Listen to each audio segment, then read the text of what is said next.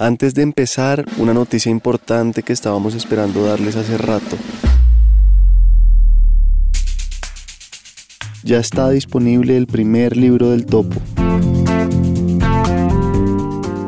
Con mucho amor y dedicación hicimos un volumen en el que compilamos una selección de entrevistas del primer año de este programa. Le trabajamos hace varios meses y lo publicamos de manera independiente, lo cual fue toda una proeza. Tiene fotos originales de los invitados, un diseño muy bien cuidado y un prólogo de Sara Jaramillo. También incluye textos del detrás de cámaras con detalles inéditos de cada entrevista y un epílogo escritos por mí. Si quieren comprarlo y apoyarnos, solo entren al link en la descripción de este episodio o a nuestra página web tienda.lanoficción.com. Si les gusta lo que hacemos acá y si valoran este trabajo, esta es una buena forma de apoyarnos. Gracias desde ya.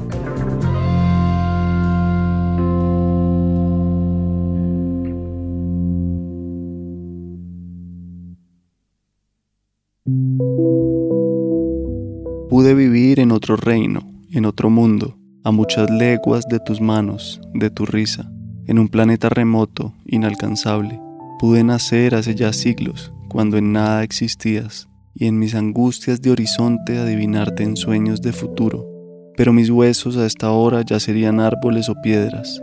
No fue ayer ni mañana, en otro tiempo, en otro espacio, ni ocurrirá ya nunca, aunque la eternidad guarde sus dados a favor de mi suerte.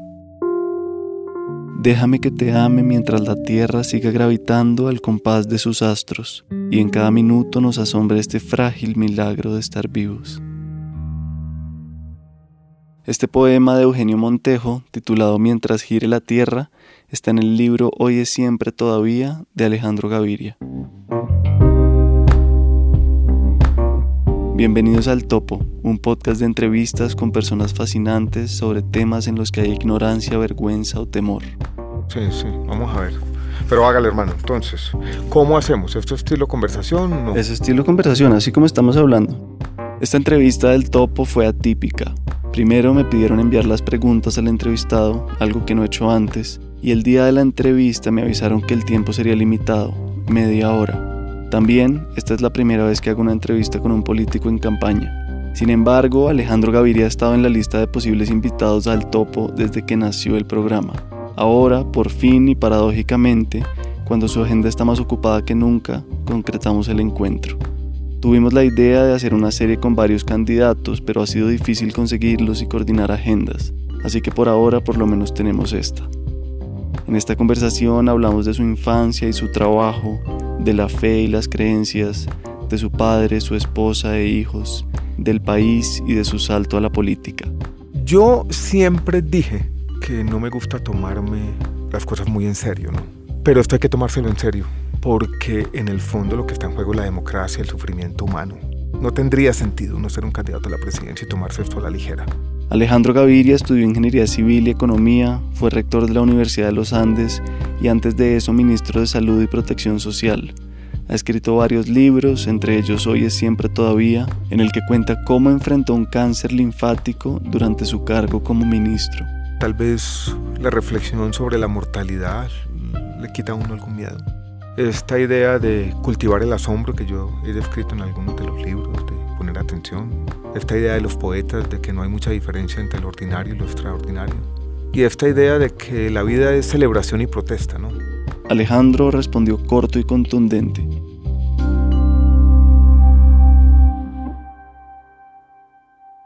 Muchas veces empiezo llevando a la gente a la infancia algún recuerdo importante que los haya marcado y que de pronto los defina hoy. ¿Qué piensas y piensas de ti en niño? Yo tengo dos recuerdos, uno recurrente, bajarme del bus del colegio, caminaba dos cuadras hacia la casa y ser un niño introspectivo, que pensaba en todo, en las obligaciones también, pateando piedras. Muchas veces pasó eso, ¿no? Y tengo otro recuerdo mucho más traumático y es que una de las amigas de la cuadra en Medellín, cerca del estadio donde vivíamos, murió en un accidente de tránsito y nosotros fuimos a verla y destapamos el ataúd y ese recuerdo me acompañó por mucho tiempo también, como la impresión de eso.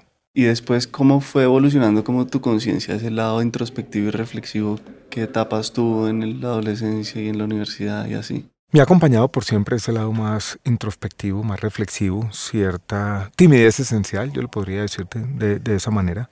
Y me sigue acompañando. Es una faceta de mi personalidad, de mi vida, que nunca he abandonado completamente. Me gusta decir ahora, volviendo sobre esos años, que yo siempre, en casi todos los ámbitos y contextos de la vida, me he sentido un poco desajustado. Y ahora me gusta celebrar ese desajuste. En la adolescencia era un problema, pero ahora he aprendido a vivir con eso. Y entonces hablemos de eso ya ahora sí de pronto en el presente, cómo es ser intelectual y así reflexivo en la política ahora. Es interesante, yo creo que yo he venido cambiando un poco la personalidad, pero hay un hecho que le he comentado a mis compañeros aquí de campaña una y otra vez, sobre todo en las últimas semanas, que la campaña política me ha llevado mucho a los años de la adolescencia en el colegio. O sea, que los retos de la sociabilidad han sido tan intensos, tan difíciles muchas veces, que he tenido muchas reminiscencias o por lo menos muchos recuerdos de esa época dura de la adolescencia, donde la sociabilidad era todo un reto. A veces me gusta describirlo de esta manera, el peso infinito de infinitas miradas. Y se termina la tarde, he tenido muchas reuniones y yo voy o entro al baño o ya me subo al avión de regreso y cierro los ojos y descanso un poquito de ese peso infinito de infinitas miradas. ¿Eso es un verso tuyo, una frase? Creo que es mío, creo que me lo inventé yo en una carta que le escribí a mis papás en un viaje que hice en el año 1989 a Boston y yo estaba mirando la ventana y no sé por qué, me dio por escribir eso. Bien, y bueno, entonces también en el momento actual ¿Qué está pasando? ¿Cómo te sientes? ¿Qué tan, pues también cómo fue ese paso de un poco de negarte a hacer, en algún momento dijiste que era un, una situación problemática, una decisión problemática? Dije que fue una decisión problemática, creo que en el primer discurso que yo di, que fue un discurso que escribí siendo rector de la Universidad de los Andes, pero por un aspecto puntual, fue un discurso que iba en parte dirigido a la comunidad académica, porque yo renuncié sin haber cumplido mi periodo como rector, que era de cuatro años. Yo renuncié al, segundo año, me pareció problemática por eso, porque de alguna manera estaba faltando a la palabra. Pero también al mismo tiempo, yo creo que eso lo entendió la comunidad y lo entendió el Consejo Superior de la Universidad, este era un acto de coherencia. Es una persona que ha venido opinando sobre las políticas públicas del país, que de un momento a otro, sin buscarlo verdaderamente, se ve beneficiario de una confianza pública en un momento difícil de nuestro país. Y yo creo, hoy en día no me arrepiento, yo creo que fue la decisión correcta. También recordado muchas veces, se ha vuelto ya una anécdota manida, que mi profesor de quinto bachillerato de comportamiento y salud decía que lo bueno de la vida es complicarla. Le hice caso de manera un poco drástica, ¿no? ¿Y cómo se está complicando? ¿Cómo se siente en realidad ser político? ¿Cómo es ese mundo? Es una vida vivida muy intensamente, de muchas horas de trabajo, con muchas vicisitudes diarias, con un ambiente en el que uno siente que no lo controla plenamente, que pasan muchas cosas, hay cierta exaltación. Es distinto a otros ambientes laborales donde es un poco más calmado, los días se repiten de manera muy similar. Pero es una vida interesante, ¿no? Está también muy marcada por la competencia. Es una competencia, es una competencia que va a tener lugar un día y entonces hay un sentimiento de unión del grupo, muy interesante que yo no había vivido antes. ¿Y qué has pensado si no ganas? ¿Qué piensas en eso o no mucho? ¿Estás optimista? Yo pienso a veces desde una perspectiva de mediano plazo y sabe que hay una cosa que siempre me ha gustado y es no tener el futuro hipotecado. Esa incertidumbre sobre, bueno, qué podrá pasar en un año, en dos años. Y es decir, en cuatro o cinco meses yo puedo ser o presidente electo o desempleado o trabajando para otra campaña o estar siendo considerado para un próximo gabinete. Ese gran abanico de posibilidades inciertas, todo me gusta, me gusta vivir así, me gusta vivir con un poco de incertidumbre sobre el futuro. Y una pregunta amplia, pero respondámosla brevemente, como, ¿cómo es Colombia y cuál es como tu principal interés de hacer por Colombia? ¿Qué es lo primero que hay que hacer con este país si eres presidente? Colombia es un país difícil de definir. A mí no me gustan los diagnósticos de Colombia más pesimistas que muestran a Colombia simplemente como un país violento o desigual o que la historia de Colombia ha sido simplemente la historia de un despojo, aunque hay algo de eso o mucho de eso en nuestra historia. He utilizado en estos días una visión de Colombia en algunos discursos que es positiva, que trata de mirar hacia el futuro y es imaginarse en nuestro país uno de los más biodiversos del mundo en el mapa, en el territorio, casi que geográficamente, como esa biodiversidad superpuesta a una diversidad cultural que a su vez la celebra y tiene que protegerla. Me gusta esa visión de Colombia y me gusta esa visión de Colombia proyectada incluso al mundo. Y me gusta extrapolar esa visión de Colombia diciendo quizás nuestra responsabilidad global más grande es proteger esa biodiversidad, proteger el Amazonas en particular. Si no lo hacemos, el mundo entraría en unos desequilibrios climáticos terribles, destructivos. Y me gusta pensar que la inserción de Colombia en la economía global, sobre la que hoy hay una gran interrogación, porque no podremos vivir más o por mucho tiempo más del petróleo y del carbón, debería estar centrada en eso, en la bioeconomía, en encontrar formas de que el mundo nos pague como tiene que pagarnos por proteger esa biodiversidad en nuestros bosques y selvas. Y ahí en uno de tus podcasts oí algo así, no lo tengo exactamente, no me acuerdo exactamente cómo era, pero que vivimos un poco en una época de la locura o algo así, en las redes sociales y tal. ¿A qué te refieres con esa locura? Esta es una historia larga, incluso que tiene un componente literario y tiene que ver con una tarea incompleta, una tarea que me quedó incompleta. Yo estaba escribiendo un libro, tengo dos capítulos escritos sobre un hecho o anécdota literaria de Colombia que ha sido mencionada una y otra vez, pero que no había sido estudiada. La pretensión que tuvo Stefan Zweig de venir a vivir a Colombia antes de suicidarse. La última conversación que tuvo en su vida fue sobre si venía a vivir o no a Bogotá. Stefan Zweig, el escritor austriaco que se suicidó en Petrópolis, en Brasil, el 22 de febrero de 1942, creo que esa es la fecha. Y haciendo esa investigación leí su libro El mundo de ayer, que es el libro sobre la Segunda Guerra Mundial, y él es muy insistente en esto, en una época de locura. Y hay mucha reminiscencia entre lo que él describe en ese libro, sobre el estado mental de Alemania en medio de la locura, cuando el nazismo estaba ocupando todos los espacios de la sociedad y la radio hackeaba los cerebros de la gente, había una especie de fanatismo en todas partes a veces me parece que estamos viviendo una época similar, con un componente adicional, y es la crisis climática y un poco estas, estas nubes que se ciernen sobre el futuro de la humanidad. Me parece una época en la cual las pulsiones autodestructivas de la humanidad están por todas partes. Mm. Y hay mucha gente que habla como de una crisis espiritual, de una pérdida y de, norte y de no saber ni qué hacer, ni, no sé, mucho ruido. La veo de la misma manera. Yo no sé si llama la crisis espiritual, pero algo que sí me parece y lo que estoy completamente seguro es un rompimiento generacional. Hay una nueva generación que no quiere con razón aceptar los valores que vienen de sus padres. Hay una búsqueda, hay un rechazo al mundo como es, pero hay una gran incertidumbre sobre cuál es el punto de llegada, cuál es ese nuevo mundo. Y esa tensión es interesante también pero problemática. Yo no quisiera dramatizar y volverse aquí una especie de comentarista de ciencia ficción. No diría que la humanidad está caminando al borde del abismo, ¿no? El transhumanismo por otro, por un lado, y la autodestrucción por el otro. Y volviendo a eso, ¿cómo, ¿cómo ha sido tu camino religioso espiritual? ¿Cómo fue esa primera declaratoria mm. de ser ateo? Y... No la recuerdo, probablemente ocurrió en bachillerato, décimo grado un poco tiene que ver por mi gusto por la ciencia y la biología. Charles Darwin, desde entonces, yo tengo una sexta edición del origen de las especies, publicado la sexta en 1872, que él la cambió y le metió adiós en algunas de las páginas.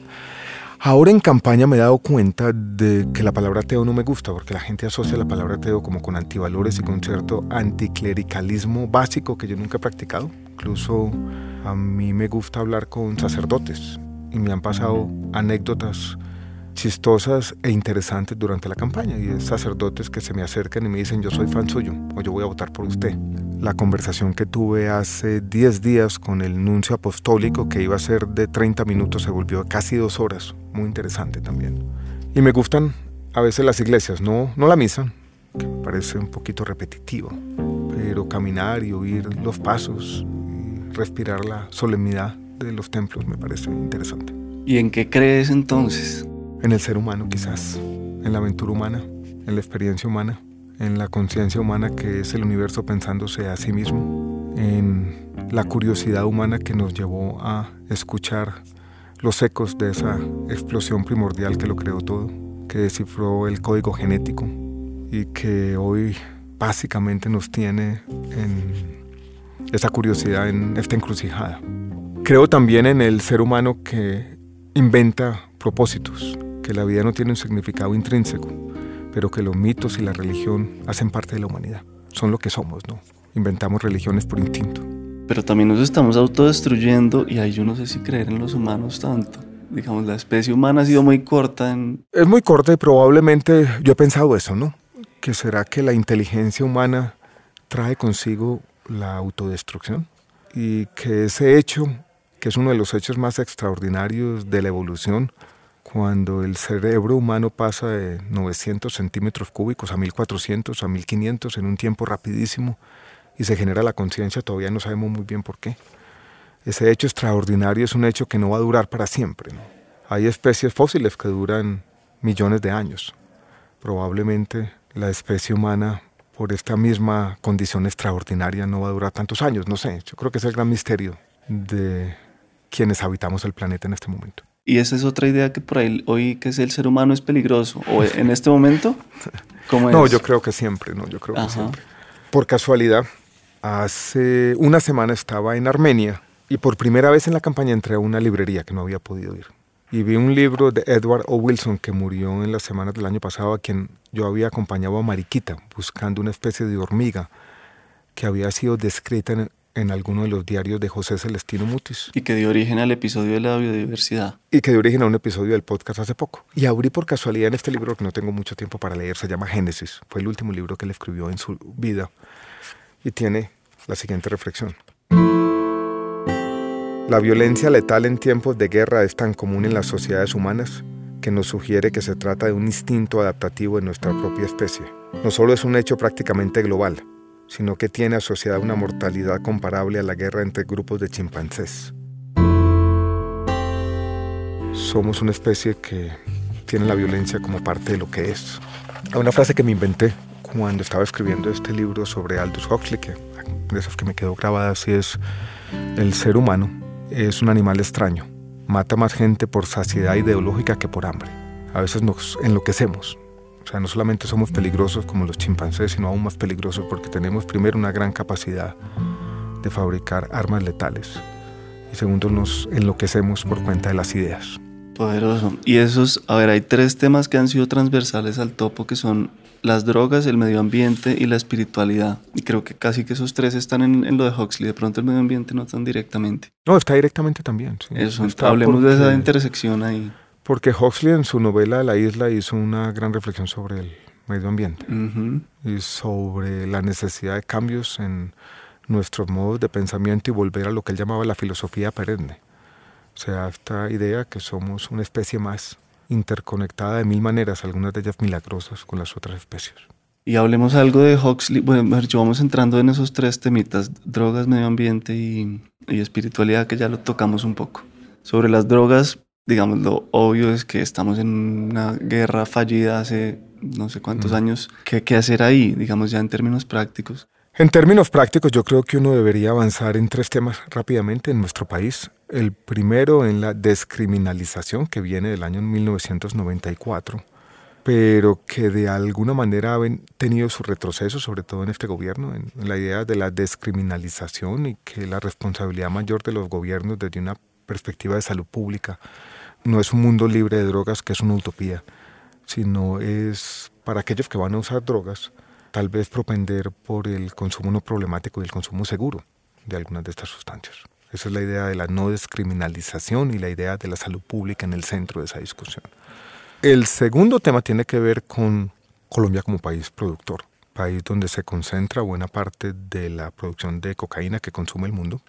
Colombia es el primer exportador de cocaína a los Estados Unidos desde el año 1978. Y es una política razonable para las 130 mil familias cocaleras que excluya de una vez por todas las fumigaciones aéreas que no cumplen ningún propósito, dañan la salud pública, contaminan el medio ambiente y sobre todo acaban con la legitimidad del Estado. Yo he dicho varias veces que la presencia del Estado no puede ser una avioneta tirando veneno. Entonces, descriminalización, el camino largo del desarrollo alternativo y tal vez avanzar rápidamente en una regulación distinta, por lo menos del cannabis de uso adulto. Y tal vez permitir usos alternativos que no van a ser los mayoritarios de la hoja de coca.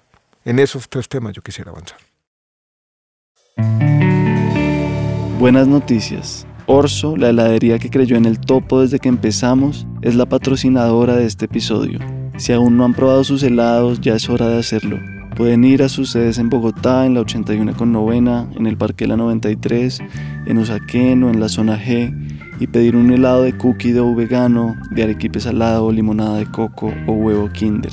O bueno, ya saben, pueden pedir un pote que es medio litro o el famoso potecito.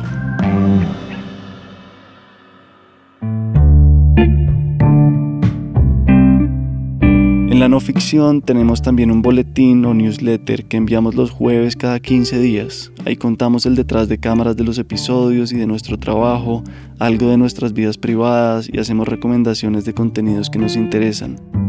En la próxima entrega contaré un poco cómo fue la odisea para conseguir esta entrevista. Si aún no están suscritos, el link para hacerlo está en la descripción del episodio. Bien. Ahora volvemos, si acaso, sobre el medio ambiente y lo otro, pero me quedé pensando, ¿cómo crees que te ve el mundo, o el país, por lo menos, la gente? ¿Qué imagen sientes que proyectas? Yo creo que a mí me ven de dos maneras diferentes, ¿no? Algunos me ven como un tecnócrata y a veces como un intelectual un poco distante, una persona que está en el mundo de las ideas por allá, pero que está un poco distante de la sociedad. Otros que me conocen un poco más o que han leído los libros o que han intuido lo que yo soy verdaderamente me ven como una persona tranquila, sencilla, humana de alguna manera. Pero esas dos visiones coexisten en mi imagen pública, por decirlo así. Que no era tan evidente para mí esa discrepancia, pero ahora en la política sí lo ha sido así. He notado que hay una diferencia entre las formas como, como uno se percibe. Hay una frase de Fernando Vallejo que me gusta repetir, brutal, en uno de sus libros, que dice que uno no es lo que es, sino lo que los otros le permiten creer que es. Que es dura, ¿no? Que uno se mira todos los días en ese espejo de la sociabilidad. Y entonces se pregunta, ¿y qué soy en verdad, verdad? Una pregunta berraca para cualquier persona, ¿no? No, yo creo que esas, esas imágenes públicas, quizás las dos tengan algo de cierto. Pero ¿cómo me veo yo?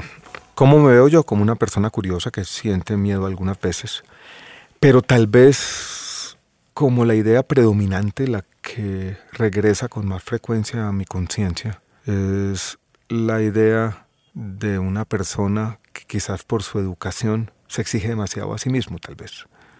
Que esas expectativas muy altas que tal vez me puso mi papá han estado ahí presentes. En uno de esos libros yo describo un viaje a Cali que yo hice escapado con mi novia. Y estábamos un domingo en Cali, yo iba a ver un Partido Nacional Cali. Siempre me ha gustado leer y compré el País, en las lecturas literarias o el documento literario, como se llame, leí una entrevista de Andrés Caicedo. Y allí decía él en algún momento, lo odio porque lucho por conseguirlo. Y esa frase capturó algo de lo que yo siento a veces, como una carrera dura de meritocracia. Exigirse tal vez demasiado, no exigirse tal vez demasiado.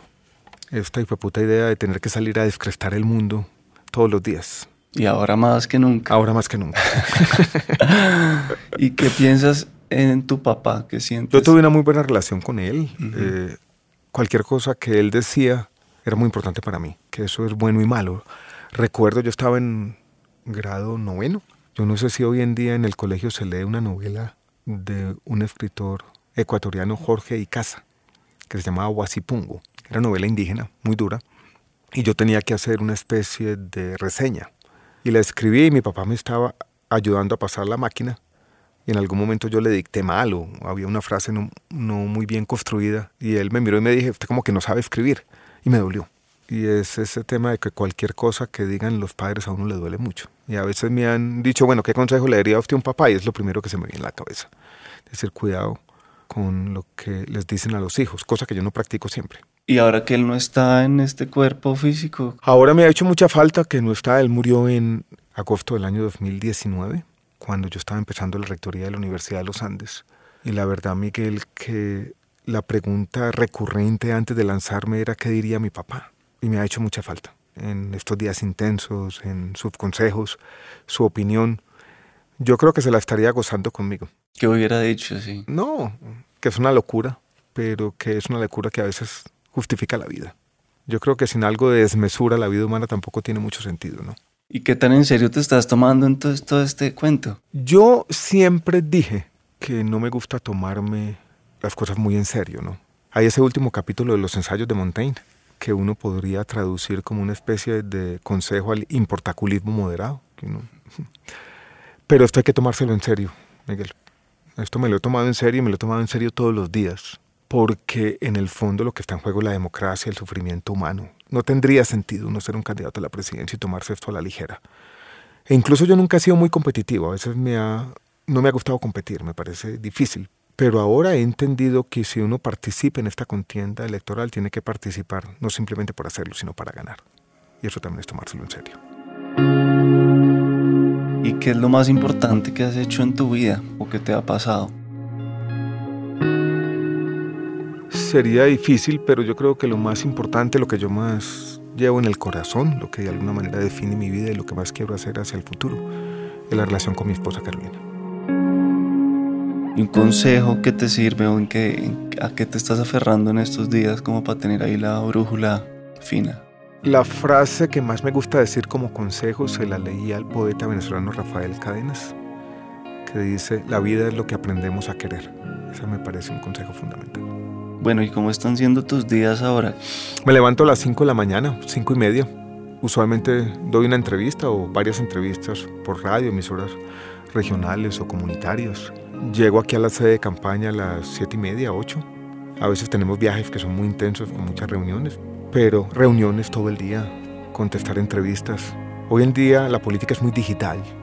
Es, es el mundo de la calle, pero también es un mundo afibio de las redes sociales. El día de hoy he grabado seis videos, 20 segundos, 30 segundos, un minuto. Entonces también el tema de grabar el video. A veces me estorba mirar a la cámara, todavía no me siento del todo cómodo mirando fijamente a la cámara y gesticulando. Llego a mi casa generalmente a las 10, 10 y media y me estoy acostando tarde, estilo 12, 12 y media. He tratado en los últimos días sobre todo de practicar un poquito de higiene de sueño, no mirar el celular la última hora, tratar de leer un poco. He leído poquito. No he visto una película ni una serie de Netflix en cinco meses. Yo siempre veía algún partido de fútbol el fin de semana. He dejado de verlo. Es por primera vez en mi vida que me pasa que yo no sé cómo quedó Nacional. O sea, el domingo no sé con quién jugó. Nunca me había pasado en mi vida. Y mm, pues de tu experiencia con el cáncer ya has hablado varias veces, pero algo rápido que puedas decir que te haya quedado de todo eso, como más amor a la vida, más menos miedos, más miedos que yo creo que menos miedo, tal vez la reflexión sobre la mortalidad le quita a uno algún miedo. Esta idea de cultivar el asombro que yo he descrito en algunos de los libros, de poner atención. Esta idea de los poetas de que no hay mucha diferencia entre lo ordinario y lo extraordinario. Y esta idea de que la vida es celebración y protesta, ¿no? Celebrar el tiempo de estar vivos, pero también hay algo trágico en la existencia humana. Y eso implica una necesidad de la compasión también. Bien, y mm, algo sobre los otros candidatos ahora que estamos en esta competencia, ¿sí? ¿cómo están los otros? Me gusta interactuar con los otros candidatos al comienzo o al final de los debates. En el último debate que tuve en Barranquilla hace una semana, tuvimos una buena interacción con Gustavo Petro y Francia Márquez, muy alegre al final del debate que me pareció chévere. Fue como un momento en que salí contento, ¿no? Más allá de lo que había pasado en el debate, es cierta hermandad en medio de la competencia, me pareció un momento bonito.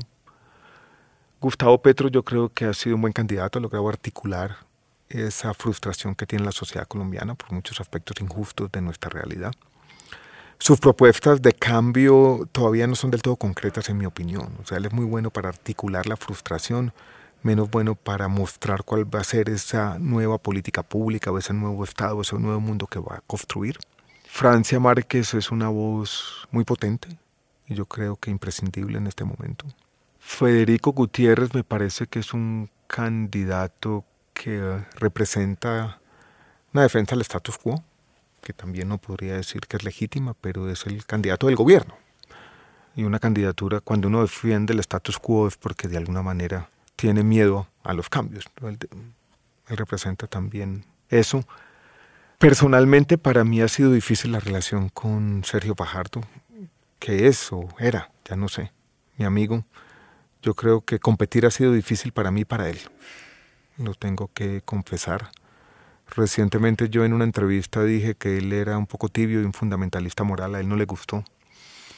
No me arrepiento de haber dicho eso en todo caso, me parece que uno tiene que ser capaz de competir y que las reglas de juego de la política incluyen eso. ¿Y hasta ahora ha sido limpio la competencia? La competencia en la política no es del todo limpia. Y la regla del juego es que la competencia no es del todo limpia, pero todos tenemos que tratar de no caer en una competencia que sea sucia. Pero no es limpia. Y mucho menos con las redes sociales, las mentiras, las ¿Como que como ese tipo de cosas? ¿O como que en que no es limpia? No, en que está llena de mentiras y de cosas que se dicen. A mí me han dicho de todo, ¿no? Que se inventaron un parentesco con Álvaro Uribe en el año 1732, un montón de pues cosas que pasan. Ya al comienzo protestaba, pero ya, ya dijo, ya para qué. Es resignarse a que la competencia política incluye eso. ¿Y si no ganas, con quién quedarías más tranquilo como presidente? No, todavía falta mucho, Miguel, para, para, yo, vamos a ver qué pasa, ¿no? Todavía no conozco bien la personalidad de los candidatos, las propuestas que están haciendo, pero Colombia quiere el cambio. Yo creo que un gobierno de defensa del status quo sería perjudicial para la sociedad colombiana. Nos traería un conflicto permanente y protestas todos los días. ¿Y cómo están tus hijos con todo esto? Mariana, mi hija, se involucró bastante al comienzo. Ella trabajó en el logo. Después con un poco de miedo a la exposición pública se retiró, pero ahora he tenido conversaciones con ella los últimos días que quiere involucrarse mucho más en la campaña, que quiere viajar conmigo, que quiere estar aquí. Yo estoy como en esa conversación de si traerla o no exponerla demasiado. Mi hijo Tomás, que está en la adolescencia plena, ha sido quizás un poco más indiferente. Yo creo que le hizo un reclamo a mi esposa hace poquito, como, ¿por qué todo tiene que ser campaña? Yo creo que se siente un poquito abandonado también. Uno lo entiende. Bien, no, y creo que ya se nos está acabando el tiempo, pero ¿cómo te sientes? No sé, te va No, yo me siento tranquilo, ¿sabes? Me siento tranquilo. A veces, a veces tal vez es el cansancio de muchas horas y muchos días, pero yo me siento tranquilo. Hay una frase que he tratado de practicar y es ser un guerrero feliz, ¿no? Estar aquí, tomarse esto en serio, vivir esta vida intensamente como toca. Yo escribí en alguno de los libros que la clave de la vida está quizás al final tener historias que contar y estoy acumulando historias para contarme. Cerremos con algo. ¿Hay alguna ahí que, que, hayas, que hayas querido decir algo más? Alguna cosa aquí que las que yo vi. ¿O tu peor defecto, algo que te hayan criticado válidamente? Mi peor defecto es tal vez ser un poco ensimismado, tal vez a veces juzgar muy duro a las personas que quiero. Nos pasa a todos con frecuencia. ¿Qué piensas todos los días al despertarte? Repaso rápidamente la agenda del día es lo, que me toca hacer, eso, eso, está ahí en mi mente. No, no, listos para dar la pelea. Mis momentos más reflexivos no son al despertarme, que es básicamente la acción. Al despertarme, ya, ya. Quiero arreglarme rápido, estar listo en 10, 15 minutos, tomarme un café y empezar a camellar. Así de una. De una, sí. Soy más reflexivo por la noche. Tú no eres de meditaciones ni de nada. Las practiqué en algún momento cuando estaba teniendo problemas de sueño. Quiero volverlas a retomar, pero no he tenido tiempo. Yo creo que meditar es importante. Y me gustan los momentos de reflexión también, de silencio. Y eso es algo que he extrañado durante la campaña. Y otra vez la última, solo devolviéndome a lo de ser ateo. En momentos de crisis y de estar perdido o, con dolor, ¿a qué te aferras?